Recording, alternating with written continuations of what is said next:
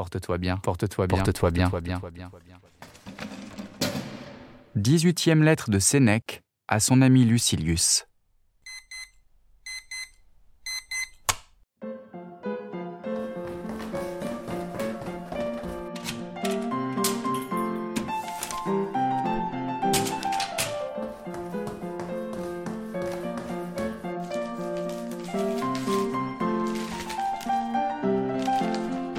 Cher Lucilius,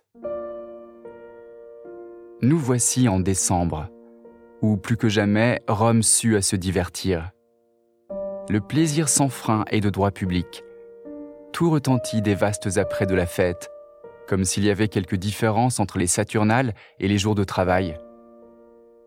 La différence a si bien disparu que, ce me semble, on n'a pas eu tort de dire autrefois décembre durait un mois, à présent c'est toute l'année. Si je t'avais ici, je causerais volontiers avec toi sur ce qu'à ton sens on doit faire.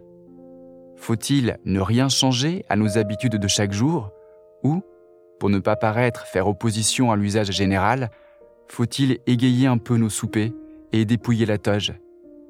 Car ceux qui n'avaient lieu jadis qu'au temps de troubles et de calamités publiques, maintenant c'est pour le plaisir, pour les jours de fête, que nous changeons de costume.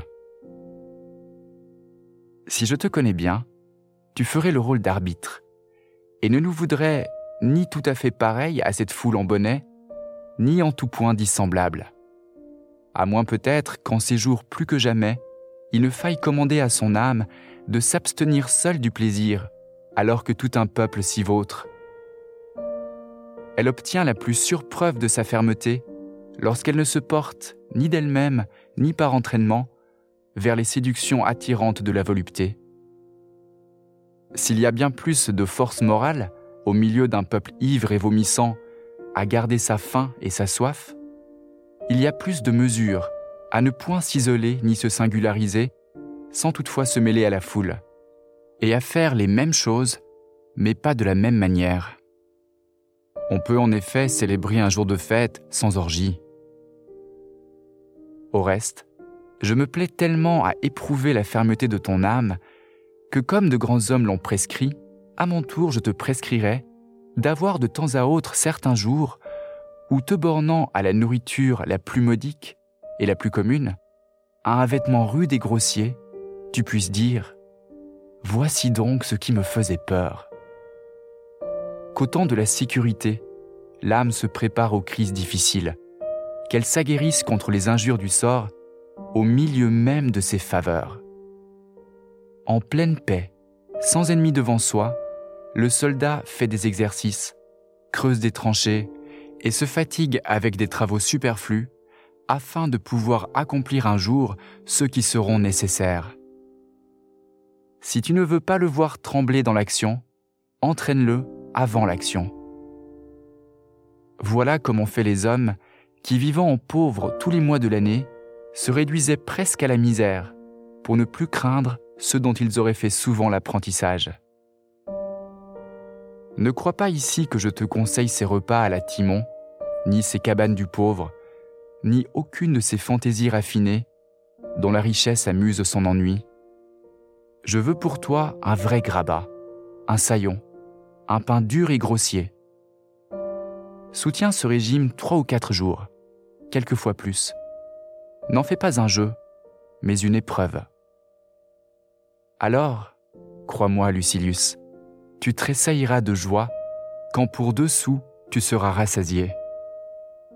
Tu verras que pour être tranquille sur l'avenir, on n'a nul besoin de la fortune, car elle nous doit le nécessaire, même dans ses rigueurs. Ne te figure pas toutefois que tu auras fait merveille, tu auras fait ce que font tant de milliers d'esclaves, tant de milliers de pauvres. Admire-toi à ce seul titre que tu l'auras fait sans contrainte, et qu'il te sera aussi facile de le souffrir toujours que de l'avoir essayé un moment.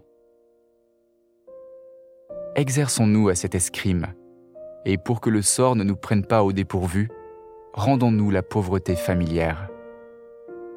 Nous craindrons moins de perdre la richesse si nous savons combien peu il est pénible d'être pauvre. Le grand maître en volupté, Épicure, avait ses jours marqués où il fraudait son appétit, afin de voir s'il lui manquerait quelque chose pour la parfaite plénitude de la jouissance, ou combien il lui manquerait, et si ce complément valait toute la peine qu'il aurait coûté. C'est du moins ce qu'il dit dans ses lettres qu'il écrivit sous la magistrature de Carinus Apollien. Et il ajoute avec orgueil Moins d'un sou suffit pour me nourrir. Métrodore n'est pas aussi avancé, il lui faut un sou entier.